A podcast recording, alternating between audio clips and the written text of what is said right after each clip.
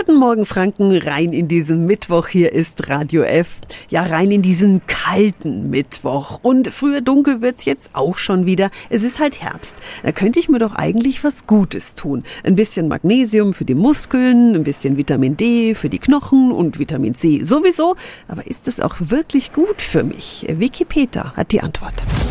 Radio F. Jetzt Tipps für ganz Franken. Hier ist unser Wiki Peter. Ja, viele Menschen wollen ihrem Körper was Gutes tun und greifen deshalb zu solchen Nahrungsergänzungsmitteln. Der Markt für diese Zusatzpräparate boomt. Im vergangenen Jahr hat die Branche einen Umsatz von 1,3 Milliarden Euro gemacht.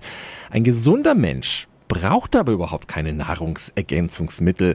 Daniela Krehl von der Verbraucherzentrale Bayern, warum nicht? Es macht keinen Sinn aufgrund eines gefühlten Mangels. Ne, man denkt vielleicht, man hat sich nicht richtig ernährt in den letzten Wochen, da dann einfach ungeprüft Vitamine und Mineralstoffe aufzunehmen.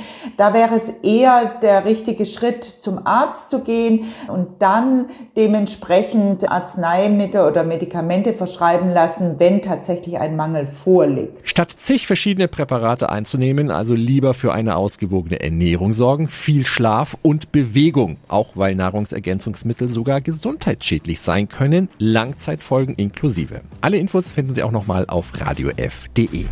Tipps für ganz Franken von unserem Wiki Peter. Wiki Peter. Täglich neu im Guten Morgen Franken um 10 nach 9. Radio